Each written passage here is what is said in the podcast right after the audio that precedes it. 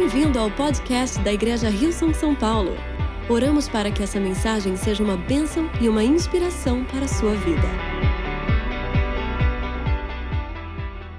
Queria que você te convidar a abrir sua Bíblia no livro de Jó, no capítulo 1. Vamos deixar já a Bíblia aberta no livro de Jó, no capítulo 1. E antes da gente ler, eu queria fazer uma pergunta pra gente. Quem aqui é competitivo, gosta de ganhar, assim? Gosta de ganhar? Quem aqui gosta quando o seu time está no topo da tabela do campeonato? Quem aqui fica feliz quando o seu time vai ficar no topo da tabela a Copa inteira, porque não vai ter jogo durante a Copa? Cadê os meus, os meus conterrâneos?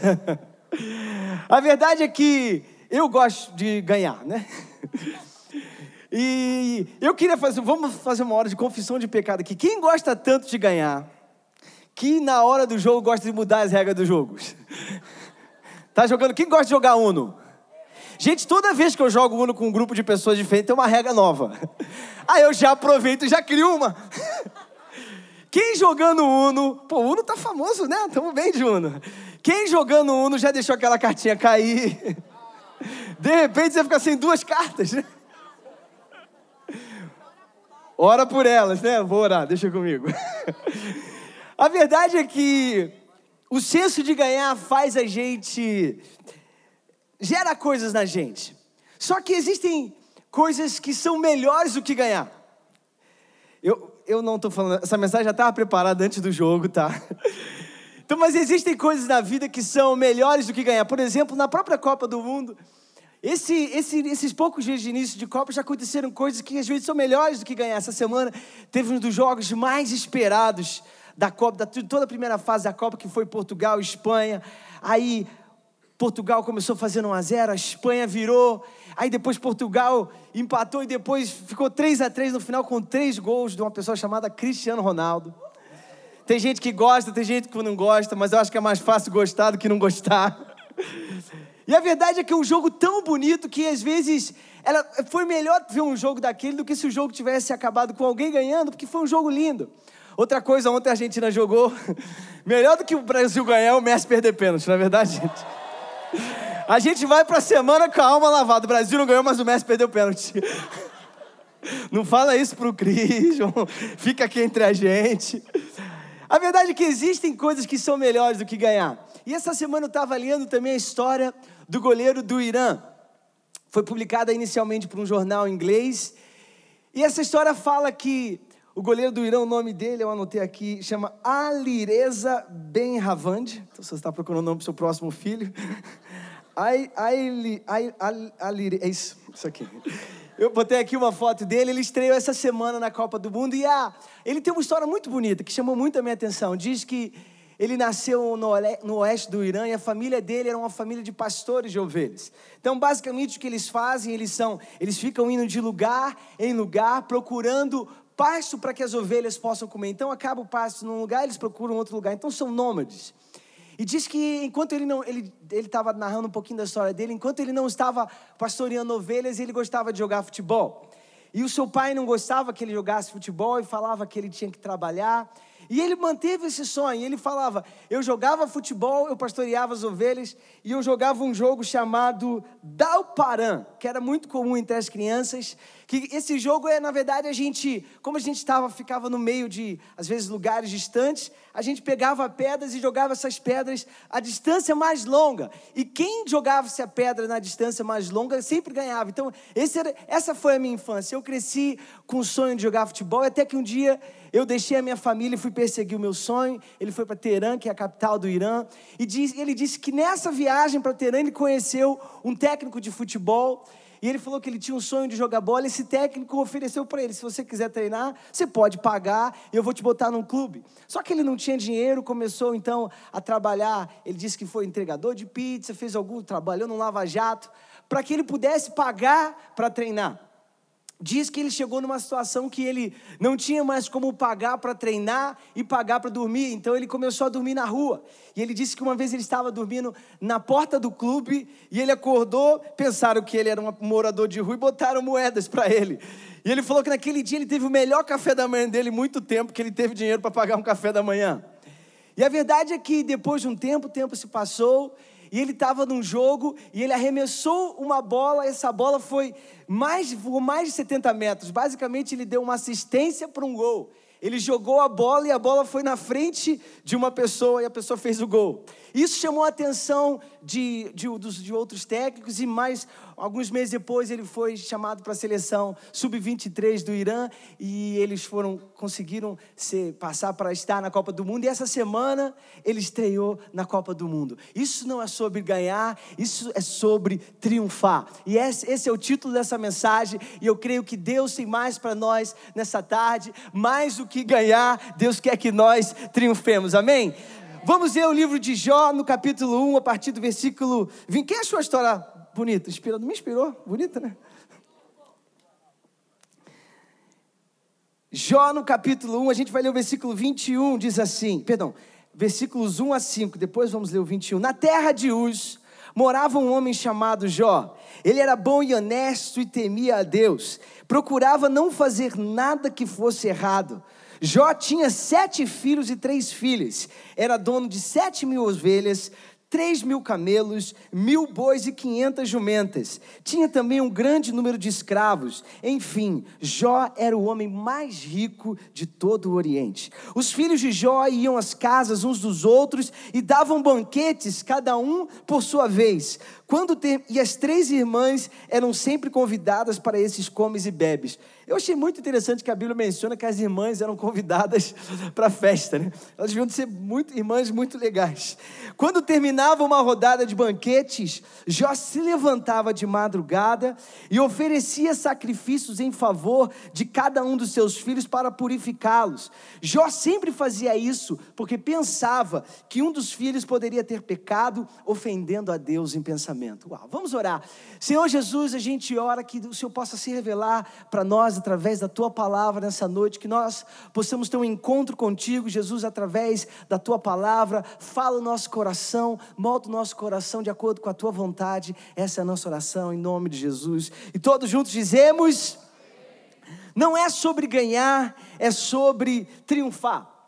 A gente viu que Jó foi um homem que a Bíblia descreveu ele como o homem mais rico de todo o Oriente.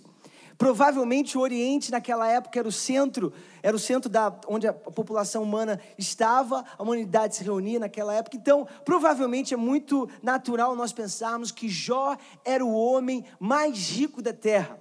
Isso nos fala um pouco sobre a experiência de Jó nessa área, uma experiência positiva. Ele tinha acumulado riquezas, ele tinha uma família próspera e saudável, e logo depois a gente lê esse início de Jó, fala que Satanás chega para Deus e fala: Jó é íntegro por causa daquilo que você dá para ele. Se talvez ele não tivesse aquilo que ele tem, ele não seria tão íntegro como ele é. E Deus então dá permissão, e a história conta que Satanás toca a vida de Jó. Jó perde todos os seus filhos e todas as suas riquezas. E é interessante que Jó vai de uma pessoa extremamente próspera, extremamente bem-sucedida, a uma pessoa que experimentou algo muito negativo na vida, que foi a perda dos seus filhos e a perda de tudo aquilo que ele tinha. E é interessante como às vezes nós somos assim. Nós passamos momentos da nossa vida que nós temos experiências positivas, também temos experiências negativas, e a pergunta que a gente se faz é: como nós estamos experimentando Deus, ouvendo Deus através das nossas experiências? Será que você olha para Deus através das suas experiências? Jó, se ele olhasse para Deus através das experiências dele, uma vida, um momento da vida dele ele teria uma boa experiência, e um outro momento ele teria uma má experiência, porque as experiências das nossas, das nossas vidas elas vão variar. Talvez nós não precisamos pensar muito para saber que nós vamos viver momentos que nós temos experiências positivas, experiências negativas. E o triunfo nos fala que nós devemos viver com uma perspectiva além das nossas experiências. O triunfo nos fala que nós devemos viver o nosso relacionamento com Deus não através das nossas experiências humanas. Nós não vemos a Deus através das nossas experiências. Nós vemos as nossas experiências através de Deus. Porque, como cristãos, a nossa experiência com Deus, o nosso relacionamento com Deus, não é baseado nas nossas experiências positivas ou negativas, é baseado em quem Ele é o, versículo 21, depois que Jó perde tudo, ele diz assim a partir do versículo 21: Saí nu do ventre da minha mãe e nu eu partirei. O Senhor o deu, o Senhor o levou, louvado seja o nome do Senhor. Uau! É lindo ver que Jó não reduziu, não limitou a sua perspectiva de vida por causa das experiências que ele estava vivendo. Quais são as experiências que talvez nós temos vivi, vivido e temos, estamos vivendo que às vezes limitam a nossa perspectiva sobre Deus? Às vezes nós vivemos experiências positivas e nós nos sentimos bem com Deus ou nós louvamos a Deus. Ou às vezes talvez nós vivemos experiências negativas e a gente questiona o nosso relacionamento com Deus. Jó nos ensina que o triunfo, ele vê as situações que nós vivemos em a nossa vida, ele vê com uma perspectiva que vai muito além da sua experiência.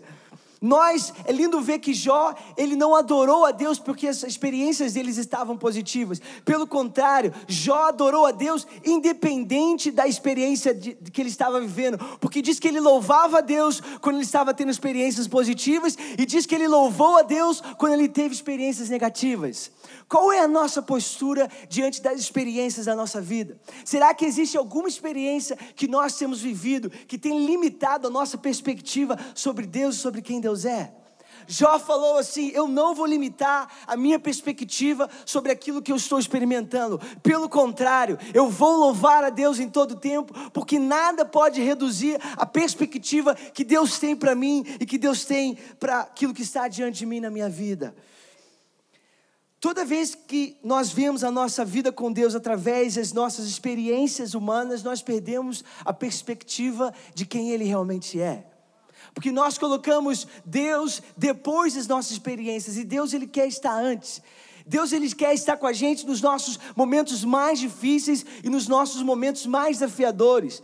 Talvez você eu creio que essa mensagem é uma mensagem que ela ajuda a nossa jornada com Deus. Porque talvez você tenha um relacionamento com Jesus que não tem muito tempo. E talvez você estava pensando, poxa, eu pensei que quando eu abrisse o meu coração para Jesus, tudo na minha vida ia melhorar. A verdade é que, independente daquilo que acontece a você, quando nós temos um relacionamento com Deus, nós vivemos com uma mentalidade de triunfo, uma mentalidade que não, não é sobre o que acontece a nós, mas como nós respondemos e como nós olhamos para as experiências da nossa vida com a perspectiva que Deus tem para nós, com a perspectiva de que agora você é uma nova criação, você é um filho de Deus, não existe nada que possa te impedir de você viver tudo aquilo que Deus tem para você porque nós não vivemos por causa das nossas experiências, mas a nossa perspectiva está em Deus, está em quem Ele é. Nós nunca vamos reduzir o nosso relacionamento com Deus ao nível das nossas experiências. O nosso relacionamento com Deus, ele sempre está acima das nossas experiências. E isso nos ajuda a gente navegar sobre todas as nossas as experiências que acontecem na nossa vida. No versículo 22, logo depois do versículo 21 que nós lemos, a Bíblia diz assim: Em tudo isso, Jó não pecou e não culpou a Deus de coisa alguma. Uau! É lindo ver que Jó, mesmo no extremo de, de uma experiência, ele não culpou a Deus. Ele não culpou a ninguém, ele não culpou ninguém sobre aquilo que ele estava vivendo. Jó não viveu com espírito de vítima. Porque às vezes o espírito de vítima é tudo aquilo que funciona contra o espírito de triunfo. Deus quer que, independente das situações que aconteçam com a gente, nós vivamos não com o espírito de vítima, mas com o espírito de triunfo. Com o espírito que olha para aquilo que está diante de nós e fala: Eu creio no que Deus tem para mim e nenhuma experiência vai reduzir ou vai limitar o meu relacionamento com Deus. E o primeiro ponto dessa mensagem é: triunfar é não olhar nossas, as nossa perspectiva, aquilo que Deus tem para nós através das lentes da nossa experiência. Não é, são as nossas experiências que nos dizem aquilo que Deus tem para nós, é a perspectiva que Ele tem para nós, daquilo que Ele está planejando. É assim que nós olhamos para o nosso futuro, amém? No versículo 7, a história avança um pouco mais e diz que depois que Satanás tira os filhos de Jó e tira aquilo que ele tinha, suas riquezas, Diz que Satanás volta para Deus e fala: Jó continua te adorando porque ele ainda tem saúde. A história diz que Deus deixa então que Satanás toque na saúde de Jó, e Jó fica doente. E no versículo 7 a gente diz, vê o que, que a mulher de Jó diz para Jó. Jó, agora, capítulo 2, nós vamos ler a partir do versículo 7.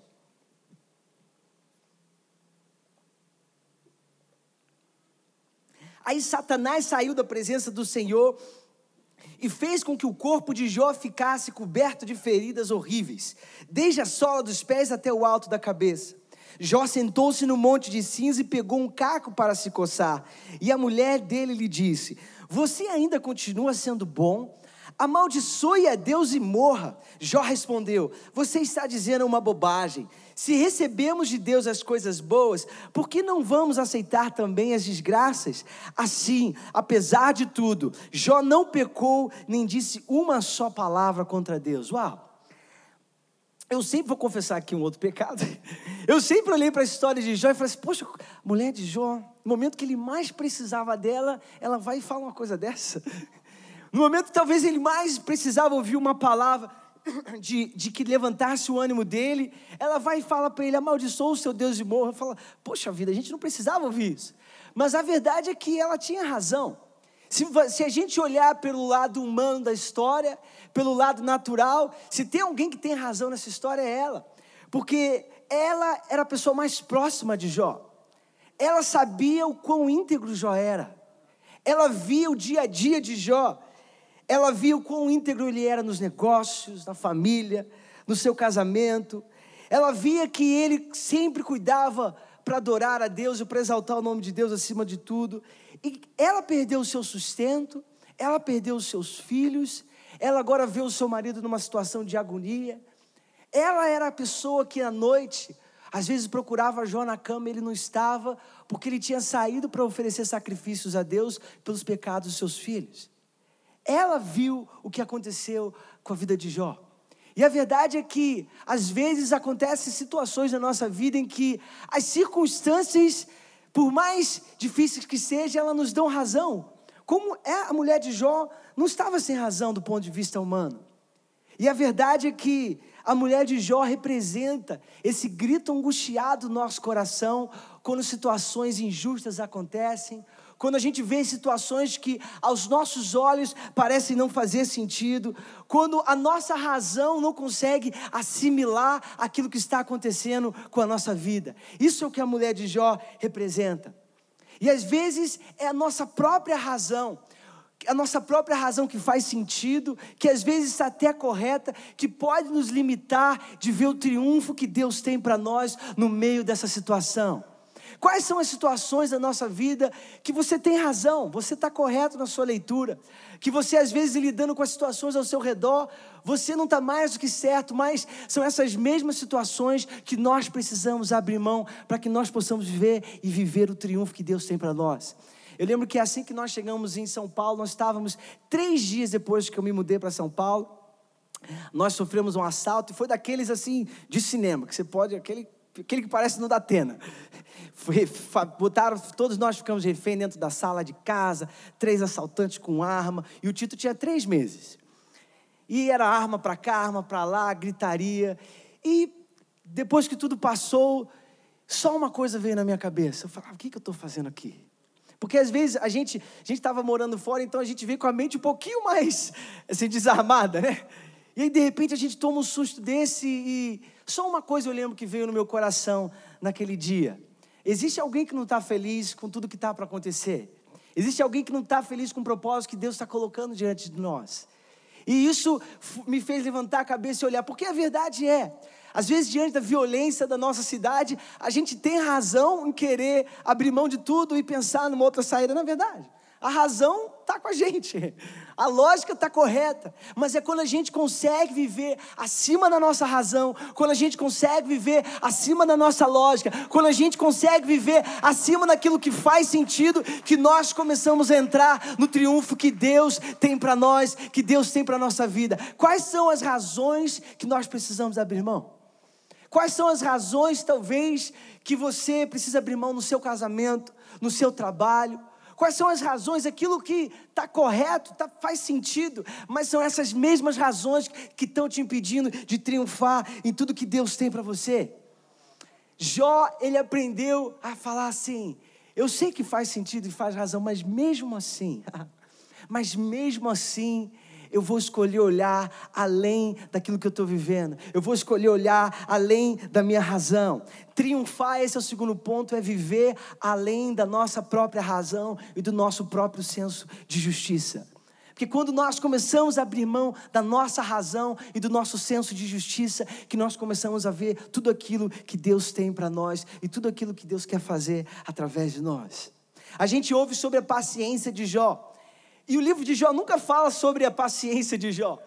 Mas a paciência de Jó é simplesmente o resultado das atitudes de Jó.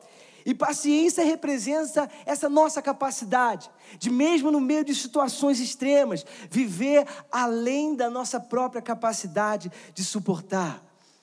Mesmo em situações em que você acha que o seu fim chegou, você pode levantar a sua cabeça, você pode crer que existe mais de Deus para você no meio dessa situação. Triunfar é ser paciente quando a gente não encontra as respostas que nós queremos. Os teólogos dizem que uma das grandes questões do livro de Jó é sobre o sofrimento do justo ou por que pessoas justas sofrem. E o mais interessante é que o livro de Jó, ele não dá nenhuma resposta. O livro de Jó não chega a nenhuma conclusão, essa é a razão. Mas o livro de Jó, ele nos ensina a viver além das respostas que nós não temos. Jó, mesmo sem ter respostas para tudo aquilo que ele está vivendo, ele escolhe viver em um nível que está acima daquilo que as pessoas achavam que estava correto. A gente, se você depois ler o livro de Jó, são 42 capítulos, fala que os seus amigos começam a julgar Jó e falar: Isso aconteceu com você por causa do seu pecado.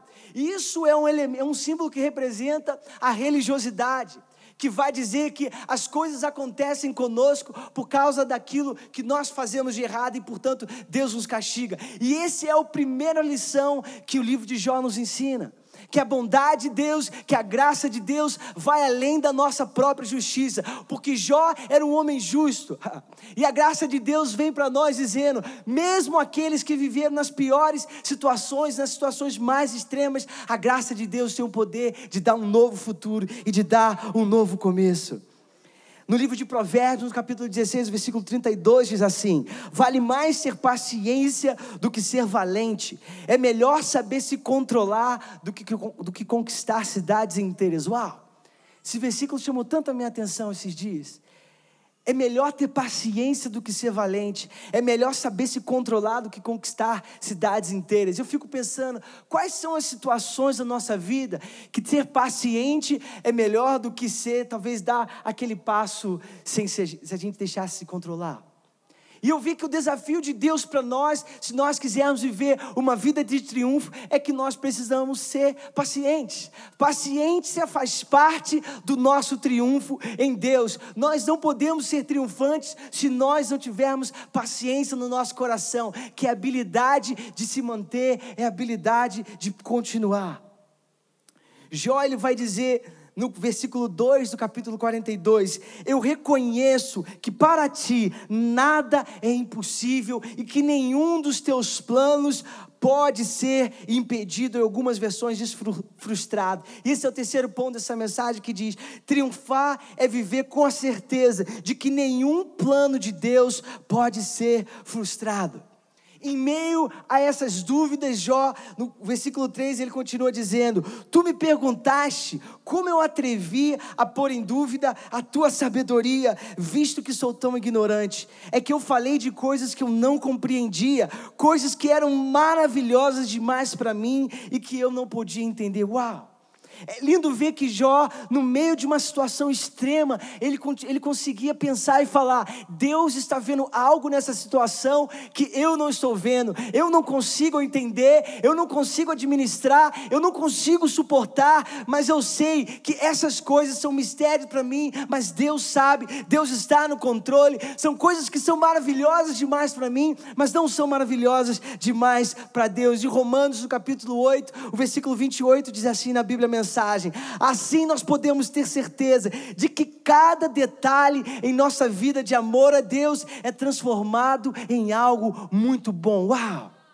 Jó, ele conseguia descrever que no meio do relacionamento com Deus que ele tinha, no meio dessa situação adversa, ele conseguia poder ter esperança de que Deus estava fazendo algo.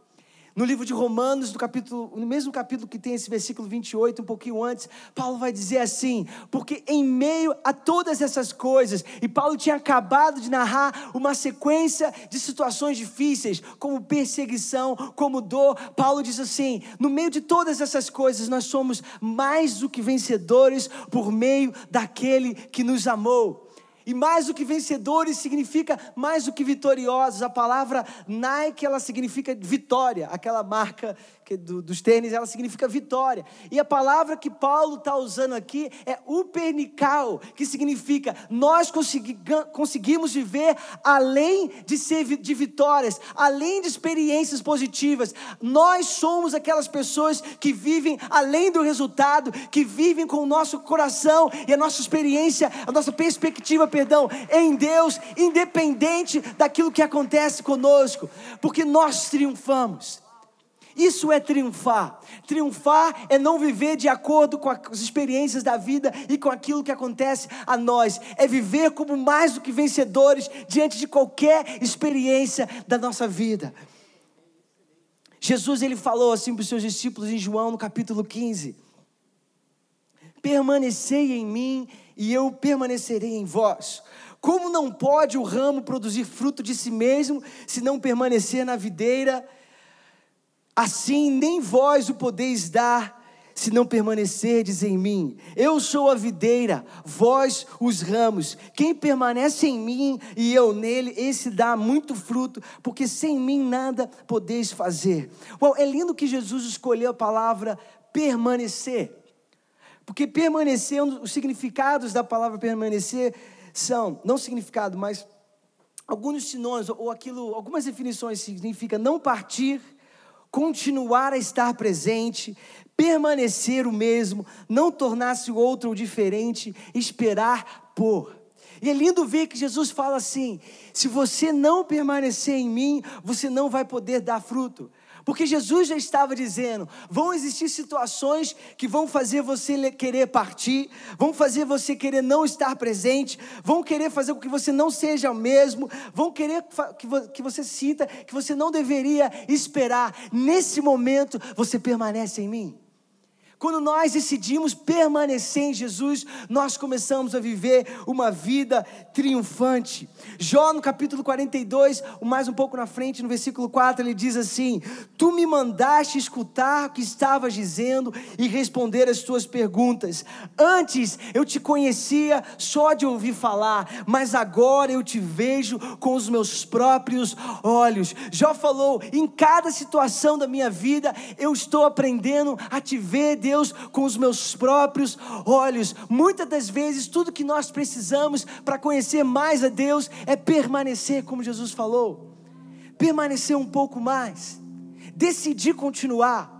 Porque vão existir situações que vão te frustrar, vão te levar a não acreditar naquilo que está diante de, de, de, você, e é nesse momento que você tem que tomar uma decisão: eu vou permanecer porque o seu triunfo pode estar apenas adiante da sua decisão de permanecer.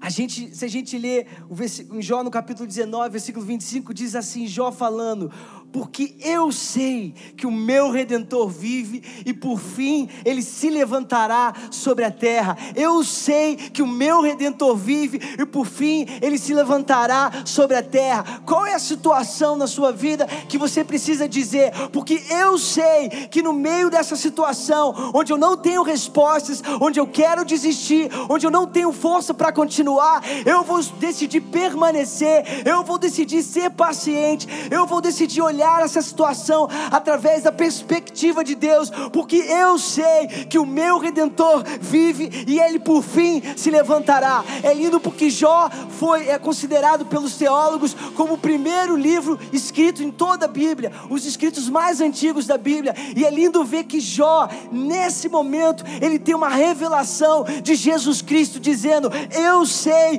que o meu redentor vive". Tudo o que você precisa quando você estiver vivendo situações situações onde você não entende, você não consegue lidar, você não aguenta, você quer desistir, você precisa de uma revelação de que o seu redentor vive. E redentor é aquele que te redime, é aquele que te resgata, é aquele que te perdoa, é aquele que te salva de qualquer situação que você está vivendo. Em 2 Coríntios, no capítulo 2, versículo 14, diz assim: Graças, porém, a Deus, que em Cristo sempre nos conduz em triunfo e por meio de nós manifesta em todo lugar a fragrância do seu conhecimento. E Colossenses, no capítulo 2, no versículo 15, diz assim: Porque despojando os principados e as potestades, publicamente os expôs ao, despre ao desprezo, triunfando deles na cruz. A morte de Jesus na cruz não foi o fim, a morte de Jesus Cristo na cruz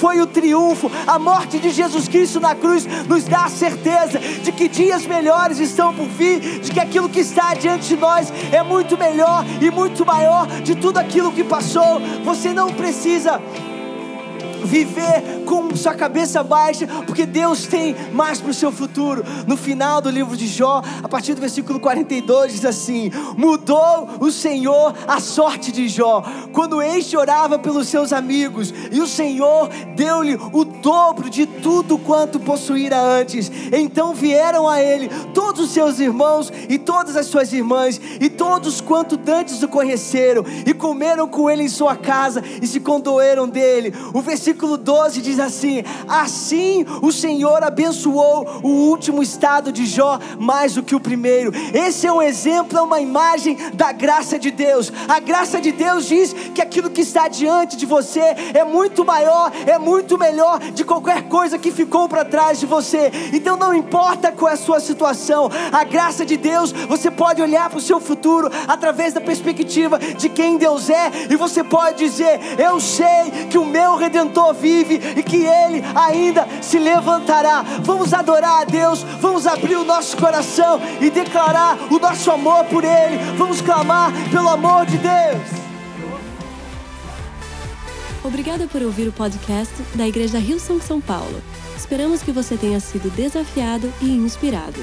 Se gostaria de visitar nossas reuniões aos domingos, você pode encontrar mais informações em nosso website www.rilson.com/são paulo.